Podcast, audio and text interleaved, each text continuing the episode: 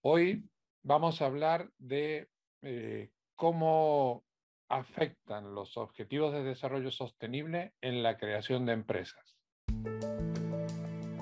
Bienvenidos a Empresa y Social, el podcast en donde hablamos con empresas que ayudan a personas.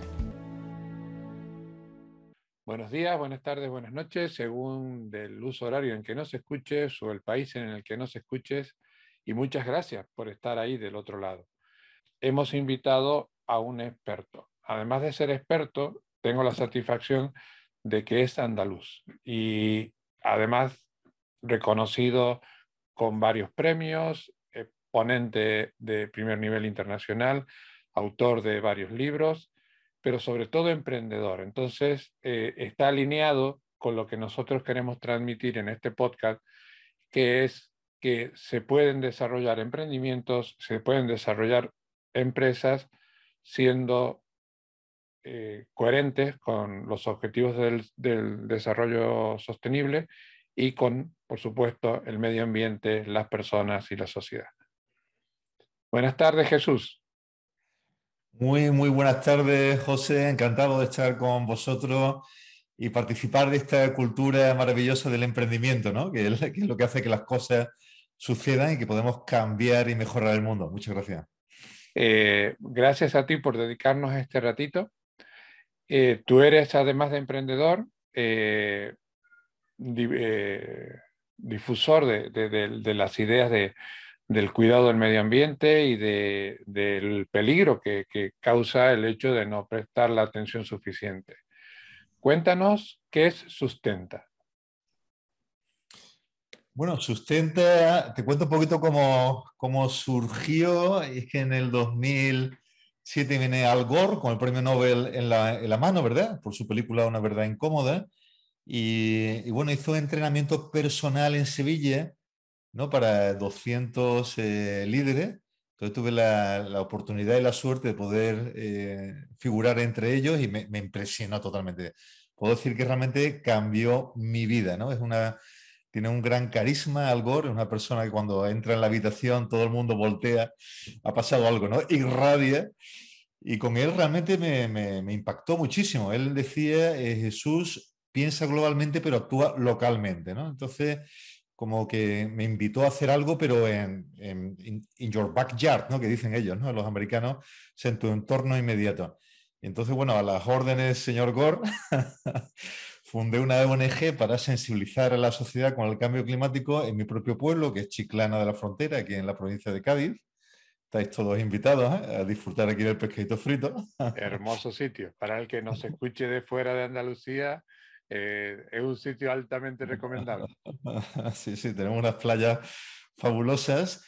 Y la, bueno, fundé aquí en el 2008 Sustenta, ya hemos corrido 25 eh, proyectos de sensibilización social con el cambio climático, hemos llegado presencialmente a 20.000 personas, hemos hecho proyectos de, todo tipo y color, lo podéis bichear, curiosidad en la página web sustenta.org. Pero bueno, sustenta, mm, nace precisamente del hecho de recordar a Gandhi, cuando nos decía eso, sé tú mismo el cambio que quieras ver en el mundo. Incluso yo invitaría, pues igual que yo lo fundé sin una, bueno, sin una pretensión hace hace en el 2008, eh, cualquiera de nosotros puede crear el modelo Sustenta, una, una ONG en su propio lugar, llamarnos para, para, estar en red, nosotros les ayudaremos, pero la idea es que es fundamental el factor ejemplo. O sea, lo que pase o lo que no pase dependerá sobre todo de, de los ciudadanos en nuestro triple papel como consumidores, como votantes, pero sobre todo con el ejemplo en el entorno. Hay gente, yo me río mucho porque habla de la mano del doctor Linares, que dice que cuando tomemos un, producto en un lineal, en una gran cadena supermercado, hay que girar la mano y ver en la etiqueta a ver si nuestra decisión de compra es ecorresponsable o no, o favorece a las empresas que sí lo son.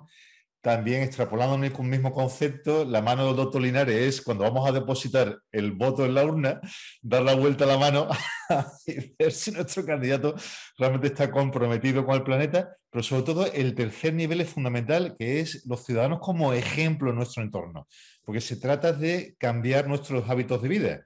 Se trata ni más ni menos que darle la vuelta a la economía como un calcetín, cambiar todo el modelo de, producción y el modelo de consumo, y en eso eh, lo importante son nuestros propios hábitos de vida.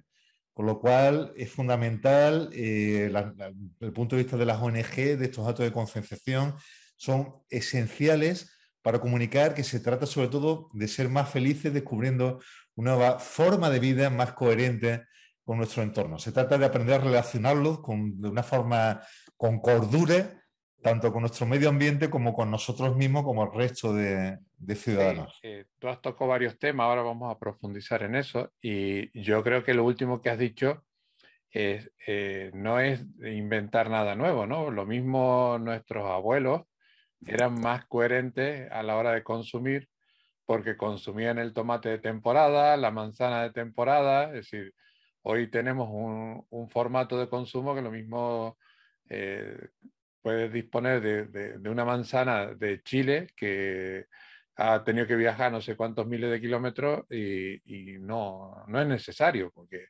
lo mismo puedes tener una fruta de aquí de Granada o, de cualquier lugar de España que suplante a eso, ¿no?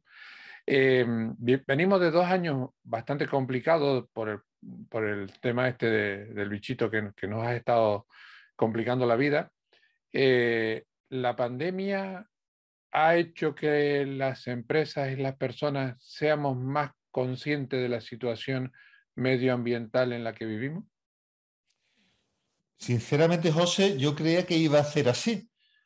Por, para empezar, nosotros decimos Sustenta que tanto la emergencia pandémica como la climática son las dos caras de la misma moneda que no es otra que la degradación del estado de salud del planeta. Esto se ha hecho muy evidente con el tema, todos sabemos que el COVID-19 procede de una zoonosis, que proviene a su vez de la degradación del hábitat de, muchas especies animales. Entonces yo por un lado vi tres cosas. Vi que había una asociación directa entre la emergencia pandémica y la climática. Vi por otro lado que la gente veía claro que cuando el hombre para, la naturaleza se restablece, ¿no? ¿Te acuerdas de eso, lo que se llama la tele, de estas manadas, ¿no? Que van colonizando lo que el hombre les expulsó, ¿no? Y rápidamente la naturaleza encuentra el hueco y empieza, empieza a asomar. Pero sobre todo hay un tercer factor que para mí era muy importante y es que mm, se demostró que los gobiernos eran capaces de tomar medidas drásticas cuando realmente era necesario. Entonces, extrapolando, yo decía, bueno, si lo hemos hecho con la pandemia, no, no hay nada más drástico que parar la economía. ¿Cómo no lo van a hacer ahora en Glasgow, en el COP25, ¿no? para tratar el problema muchísimo más grave y de mayor impacto que es la emergencia climática. Pero tengo que decir que para mi sorpresa, eh, los datos, los números nos dicen que parece que lo que hay una, una pulsión o una compulsión en, volver a la normalidad, en el peor sentido de la palabra, que las emisiones ha sido solamente un pequeño dip en la, la gráfica, ¿no? y que ahora parece ser que está todo el mundo ansioso de volver a las andadas y, de, seguir emitiendo. De hecho, lo que vemos que China, que ya tiene una política de cierre de centrales térmicas de carbón, ahora con toda la demanda mundial para reactivar la economía, ha vuelto a abrir centrales térmicas de carbón, con el carbón que procede de Mongolia y otros países, etcétera, etcétera, y que ni siquiera asistió a la cumbre de Glasgow, ¿no? Eh, presencialmente. Con lo cual, jarro de agua fría, gran mazazo de nuevo. Creo que estamos perdiendo una gran oportunidad histórica de poner al planeta en el centro y mm, que la, solución pasa, hablaremos más tarde de ello, pero que hagamos los ciudadanos lo que no hacen los países. En ese sentido, tú has mencionado a China. Eh, lamentablemente hay mucha desproporción entre los responsables que son algunos países y los irresponsables que son otros, ¿no? Eh, ¿Eso tú crees como experto en la materia que en algún momento tendremos alguien que equilibre la balanza? seremos lo, suficientemente inteligentes como para darnos cuenta de que vamos en un barco común, que no va cada uno por su cuenta. Sí, el gran problema de fondo eh, es que tenemos una gran crisis de liderazgo a nivel internacional. Bueno, lo que observamos también a nivel local y nacional puedes extrapolar, ¿no? Los populismos siguen subiendo en casi todos los países y realmente el gran problema es que tanto la emergencia pandémica como la climática son fenómenos globales y necesitamos gobernanza global para poder lidiar con ellos. De igual manera que ningún país puede afrontar una pandemia por sí solo, es ridículo, pues también pasa lo mismo con el, cambio climático. Y el problema es que no tenemos esa gobernanza global. En Glasgow, muchas veces lo he comentado, que tenemos un problema de arquitectura institucional. Resulta que la única forma de, que, de que se progrese, o sea, de los grandes acuerdos, tienen que ser firmados por todos los países porque simplemente no hay ningún protocolo, o sea, no es por la mayoría cualificada o simple o lo que sea, no, no. Es que si un país, hasta que no firme un país, no se adhiere y no, se, acepta los compromisos. el, protocolo del Acuerdo de París dice el qué, pero el cómo lo dice cada país, ¿no? Hay, hay bueno, pues planes nacionales de reducción de emisiones y nos falta ningún mecanismo, digamos, de que realmente eh, imponga de una manera eh, necesidades de gobernanza global como lo es cambio climático. Entonces tu pregunta es, eh, yo la resuelvo de una forma muy sincera, y es que nosotros de Sustenta tenemos un sueño, una utopía, que es los Estados Unidos del planeta Tierra, con la ONU como parlamento de la humanidad, cada uno representado, y eso solucionaría muchos problemas, porque muchos problemas cada vez más, la economía está globalizada, los problemas son globales, y seguimos atascados en el siglo pasado, ¿no? Necesitamos refundar el planeta en este sentido. Sí, además, eh, si en algo, para algo ha servido la pandemia esta que ha sido tan fuerte, no ha sido la, última pandemia ni, ni, la primera, pero esta ha sido tan, tan fuerte es porque se enferma un señor en China y a las dos semanas eh, estamos teniendo ya la misma enfermedad en cualquier lugar del mundo por la intercomunicación que tenemos. Tú también has tocado otro tema que me parece importante de hablar antes de meternos en tema empresa, que es el tema educación. Pero ahí se me genera a mí una pregunta que a ver si tú me, puedes ayudar. ¿A quién empezamos a educar? ¿A los jóvenes, a los políticos o a los empresarios? bueno, parece ser a nivel de ONG lo tenemos muy claro que lo mejor es educar a la juventud, porque está todavía su mente es una esponja y luego tiene un doble papel, ¿no? Si tú educas y conciencias a un niño, y luego es una cuña. Va a su casa, le echa una bronca a su padre, a su madre, a la abuela. O sea, es un doble actor, ¿no? Un doble agente, ¿no? Eh, eso por un lado, pero por otro lado, ya mm, aprovecho para recordar que hay tres stakeholders, grupos de interés, que son fundamentales en todo lo que tenga que ver con el cambio climático que son por una parte los gobiernos, que tienen que imponer legislación para acelerar, por todas las empresas, son agente emisor fundamental, y por otra parte los ciudadanos, como hemos dicho. Por tanto, hay que educar a ambos. Yo, de hecho, hablo un concepto mío, ese XC, Extreme Cooperation. O sea, como se, sabes que tengo un libro que se llama Planeta Titanic, que publiqué en Nueva York en el año 2019, y se subtitula Una década para salvar el mundo. Y la, forma eh, de hacerlo es precisamente, tenemos este triángulo con los gobiernos, las empresas y los ciudadanos, y, es una interacción no lineal. Digamos que la bola de nieve ha empezado a rodar después de Glasgow, pero todavía está como atorada, ¿no? Tenemos que catalizarla, acelerarla, y la forma de hacerla es que cada uno de estos tres vértices de este triángulo sea consciente de que su labor es fundamental con respecto a los otros dos y están educados en la necesidad de la XC. O sea, no tenemos tiempo para tonterías, con perdón de la palabra. Tenemos que cooperar. Tenemos este hermosa nave espacial llamada Planeta Tierra, donde no somos eh, ciudadanos, somos tripulantes y por tanto tenemos que, es una misma nave y tenemos que, remamos todos y tenemos que, iremos también ahora con la ODS a explicarlo, vamos en la misma dirección y tenemos que cooperar, pero de una forma drástica. O sea, estamos hablando de de multiplicar por dos todos nuestros esfuerzos en reducir emisiones a nivel global. Esto solo lo haremos dentro de una década si realmente tenemos un cambio de chip, abandonamos el populismo, la confrontación sistemática y nos ponemos todos a trabajar en lo que realmente importa.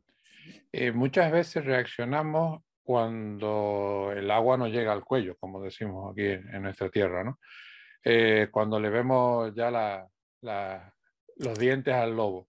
Eh, en el día a día, eh, ¿en qué nos está afectando el cambio climático? ¿Qué, evidencias tenemos en el día a día como para decir, señores, o espabilamos o dentro de X años esto ya no lo vamos a poder seguir sosteniendo?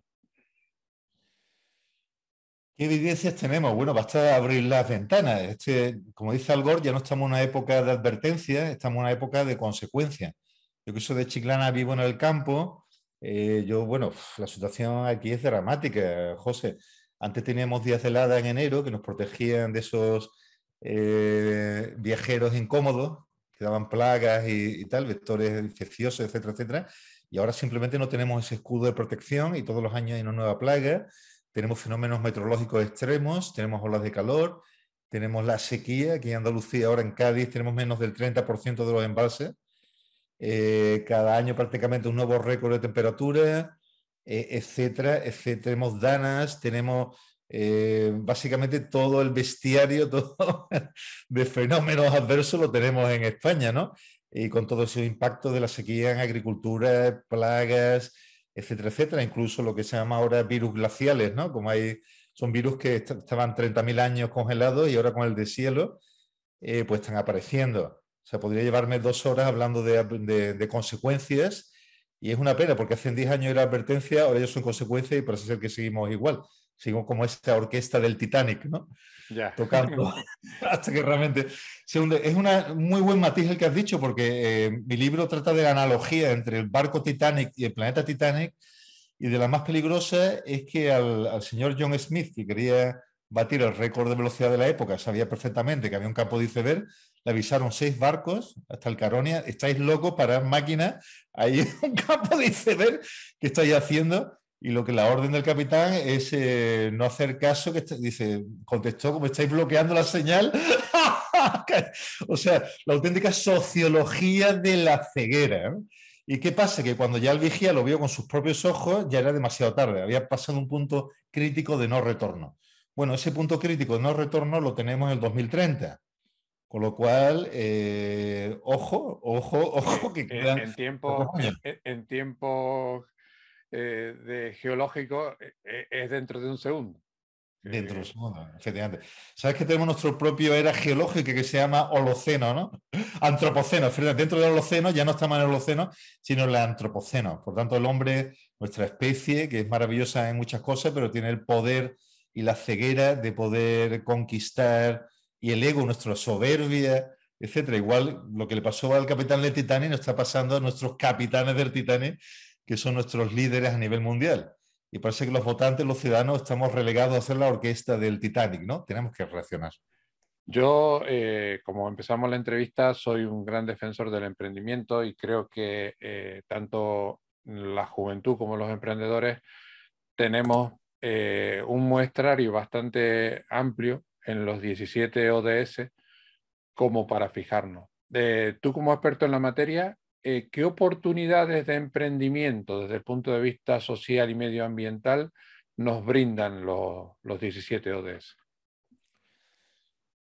Bueno, hay 17 ¿no? Eh, planos de oportunidad de, emprendimiento.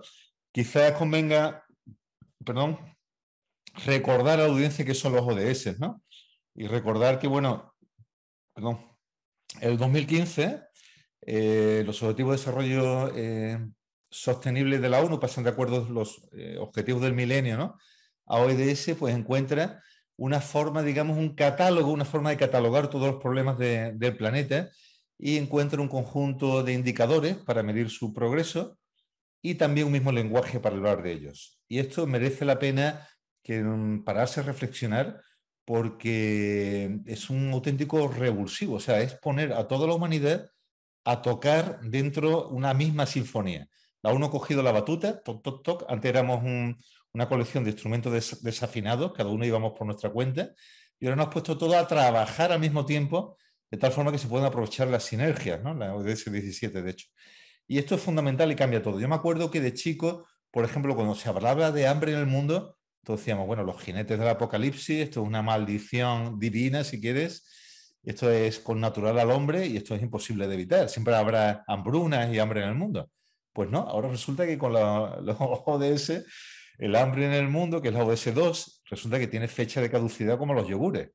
Si hay pandemias, puede retrasar más o menos, pero hay un plan y una previsión, digamos, de erradicar los grandes eh, problemas del planeta con lo cual es una idea para, de la cual enamorarse. Realmente es muy, muy buena idea. Y respondiendo a tu pregunta, eh, hay dos niveles de, de, catálisis. Por una parte, es todo un motor, porque pone muchos recursos a trabajar en donde se ha puesto el dedo en la llaga, donde realmente está el Pareto. Nosotros seguramente sabremos que por el diagrama de Pareto el 80% eh, de los procesos, o sea, el 20% de los procesos conduce al 80% de las soluciones. Y eso, y una forma de, básicamente los ODS también es un diagrama de, Pareto. ¿no? Entonces, por una parte, tiene el poder de catalizar, hacer un boost, que dicen los americanos, ¿no? Pero por otra parte, muy importante, afecta mucho a las legislaciones. Y todos los emprendedores sabemos que hay muchísimas oportunidades de negocio cuando hay un nuevo tipo de legislación. Por ejemplo, ahora en Andalucía, eh, pues el tema de la ley de, economía circular es una verdadera oportunidad. De, cualquier emprendedor se lee la ley y se da cuenta de todo lo que falta y que va a ser obligatorio. Pues van a hacer falta empresas que ayuden a otras empresas a cumplir con la legislación. Entonces eso pasa, bueno, en cada, uno de los ODS. Con lo cual yo invitaría a todo el emprendimiento a estar muy consciente de cuándo es la, próxima oleada legislativa, por ejemplo, en España el tema textil. Se va a pedir a empresas que un tanto por ciento, igual que tenemos una obligación de que un tanto por ciento del combustible sea eh, combustible ecológico, bueno, pues resulta que en textil también se va a imponer un mínimo de, reciclado. Entonces, automáticamente, cuando eso salga, pues va a haber una gran demanda y los emprendedores deben estar un año antes ya preparando su empresa porque va a haber una gran oportunidad de negocio y, qué bueno que estemos preparados y que podamos ayudar al mercado a ir en la dirección correcta. Uno de los objetivos que he visto preparando la entrevista de Sustenta es eh, ayudar a, promover proyectos. Cuéntanos en qué tipo de proyectos eh, estáis ayudando. ¿Qué tipo de proyectos sois vosotros facilitadores? De acuerdo. Te cuento, bueno, eh, de las 17 ODS hemos abierto 7 eh, el resto completar en un par de años porque, como decimos, sustenta, somos ODS. O sea, tenemos que predicar con el ejemplo. O sea, como decía la gente que se haga con ODS y nosotros no estamos estructurados ¿no? en ODS. Entonces, la que hemos abierto hasta ahora es, las enumero primero, son la ODS 2, que es Hambre en el Mundo, ODS 4, Educación de Calidad, ODS 11, eh, Ciudades Sostenibles, ODS 12, Economía Circular, ODS 13, que es Acción Climática, ODS 14, que es Vida en los Océanos, y ODS 17, que son las más importantes sinergias. Igual la 13 y la 17 tienen un carácter transversal, cambio climático, es decir, planeta y, sinergia, que es la forma de solucionar los, los problemas. Entonces, ¿nosotros qué hacemos? Tenemos el Project Manager en cada uno de los departamentos de, de los ODS y estos ayudan a su vez, dentro, ya que hablamos de emprendimiento, citar que tenemos una plataforma de emprendimiento verde que lo podéis ver en la página web. Entonces, eh, digamos, nuestra idea es más que hacer proyectos, es ayudar a jóvenes con sus proyectos, porque esto digamos que escala ¿no? de una forma mucho más rápida. Y por tanto tenemos una plataforma de emprendimiento, cualquier emprendedor nos puede enviar un proyecto, tenemos un comité que digamos lo asigna en una ODS o en otra, y tenemos un plan de mentoring y de, eh, para que ese emprendedor se sienta además, tenemos una comunidad de emprendedores sustenta para que pueda ejecutar, porque creemos fundamental que sea empresa, porque un emprendedor, digamos que es pasional, eh, si es su propia empresa, si puede vivir de ello, pues va a dedicar su vida, ¿no? Entonces, si los proyectos al final conducen a empresa, poder ayudar a un joven a ganarse la vida trabajando por el planeta, mejor que mejor, ¿no? Y entonces... Eh, te, voy a hacer un, matiz barriendo un poco para casa. Eh, me parece fantástico que lo orientes a los jóvenes pero no te olvides de los seniors, que los seniors también tenemos ganas de emprender en cosas nuevas y creo que lo que hemos defendido durante, durante mucho tiempo y lo seguimos haciendo, que creo que la solución mágica son los emprendimientos mixtos, es decir, juntar el conocimiento de un senior con el ímpetu de un joven, ¿no? Bueno, pues tengo que decir es un pequeño matiz a, tu observación. Muchísimas gracias, José, porque totalmente acertado porque de hecho ya tenemos senior en la plataforma. Es verdad que inicialmente, mayoritariamente eran jóvenes, que es bueno, el emprendimiento típicamente tiene ese. Pero eh, resulta que han venido emprendedores senior y estamos encantados. Y curioso vienen con, ya con toda una vida, o sea, con muchísima experiencia, y los proyectos que presentan se nota, ¿no? Se nota esa experiencia, eh, gente madura, y luego que, que, me dice, y a mí también me, me ha asombrado, decía que son gente que no necesita hacer emprendimiento, pero que dicen, mira, esta época de mi vida, o incluso tienen perfiles CEO muy potentes, pero me dicen que le falta algo, le falta lo que nosotros llamamos purpose, o sea, sentido. Hacer algo que realmente tenga un impacto en el planeta, en las personas y la prosperidad. Es que la pandemia, la pandemia, lamentablemente, eh, yo creo que soy un poco mayor que tú. Eh, ya, ya, he sufrido desde, desde, los 20 años que llevo viviendo en España dos crisis y eh, cuando tú eres emprendedor, bueno, los emprendedores somos muy plásticos y nos adaptamos, pero cuando tú estás trabajando en una organización, lamentablemente las organizaciones, sobre todo las, muy grandes, eh, cuando vienen mal las cosas, eh, empiezan con la guadaña de arriba para abajo. Yo digo que empiezan por el que más gana, no por el que menos produce. Y reincorporarte al mercado laboral con 45, 50 años es complicado tirando a imposible, sobre todo si eres mujer. Y el emprendimiento es una opción y muchas veces la única opción. Por eso es que hemos abierto este canal para dar información de, las opciones que hay orientado al emprendimiento verde, al emprendimiento alineado con los ODS, porque muchas veces no se piensa en ello, no se piensa en lo que tú acabas de decir, el reciclaje de ropa, la economía azul, eh, volver al origen, a la producción eh, local. Entonces, son un montón de alternativas de emprendimiento que están muy alineadas con, los objetivos de desarrollo sostenible y que deberían ser promovidas y, y alentadas. ¿no? Eh, para no enrollarme demasiado, hay una cosita que antes de finalizar quiero que nos la cuente porque me ha parecido interesantísimo de tu, de tu experiencia. Cuéntanos eh, cómo impactó en ti el modelo sueco. Muy bien.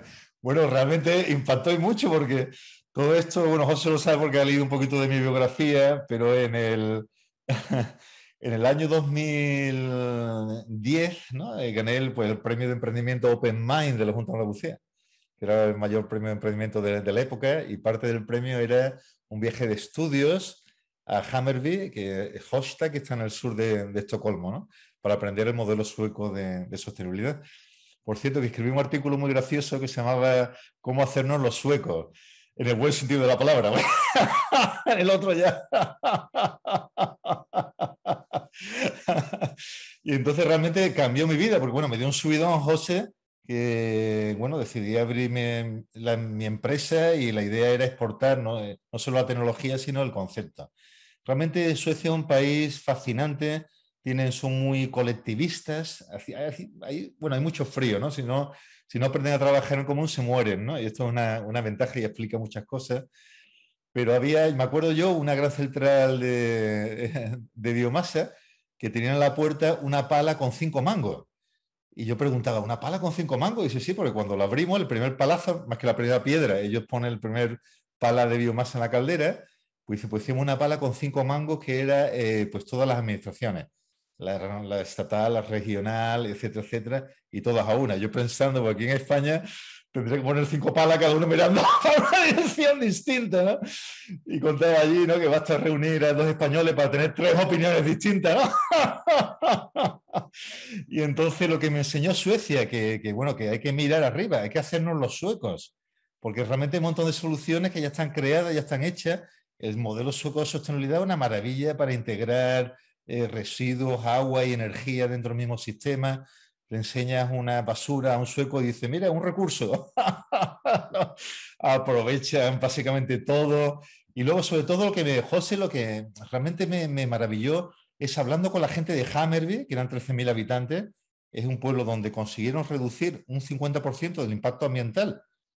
Eh, digamos, poniendo, prácticamente era un nuevo sistema de, de conciliación público-privada, de entre, hacerlo entre todos y al final subiendo solo un 5% el precio de la edificación, bajaron un 50% el impacto ambiental. Hoy todo Suecia quiere vivir allí, todo Suecia. es una maravilla, las casas se han revalorizado. Es el triunfo del concepto de todos a una. Y yo hablaba en los bares con la gente y me decía, yo antes trabajaba en una empresa de, de bombillas y ahora hacemos LED y formamos parte de la revolución sostenible.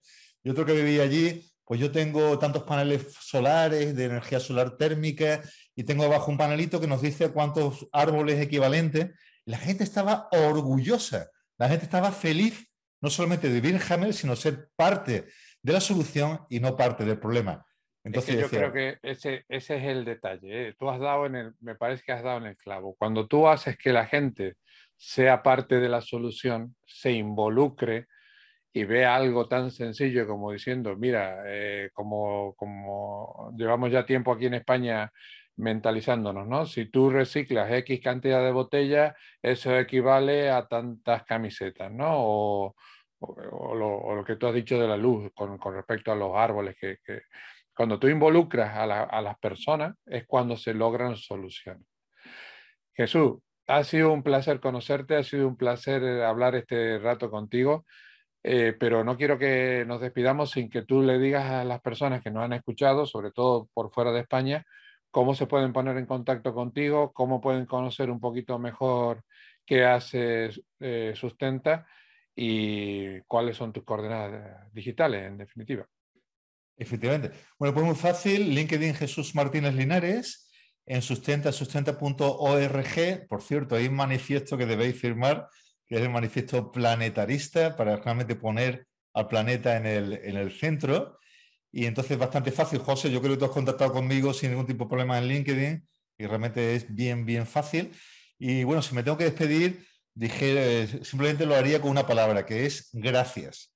Porque yo creo soy emprendedor y para mí amo el emprendimiento, porque creo que supone la mayor fuerza del universo, que es la imaginación y la creatividad del emprendimiento puesto a disposición del planeta. Es la mejor forma de ser felices a la vez de procurar también una forma de vida digna. Muchísimas gracias. No, gracias a ti y si somos capaces, como nos propusimos ya en el podcast anterior y, como lo continuamos en este, en cada episodio eh, ayudar a una persona, estamos cumpliendo nuestro objetivo. Y yo creo que hoy hemos dado información más que suficiente como para que algún emprendedor o emprendedora tome nota y, desarrolle algo de tantas cosas que hemos mencionado.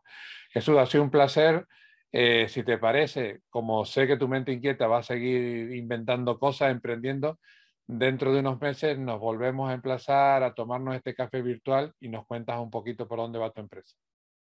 Totalmente. También déjame invitar a la gente que se meta en Amazon eh, a buscar Planeta Titanic, Doctor Linares, porque es realmente una forma de visualizar y ponernos y conocer el contexto de esta revolución verde que está pasando, que conviene ¿no? que conocer sus coordenadas también.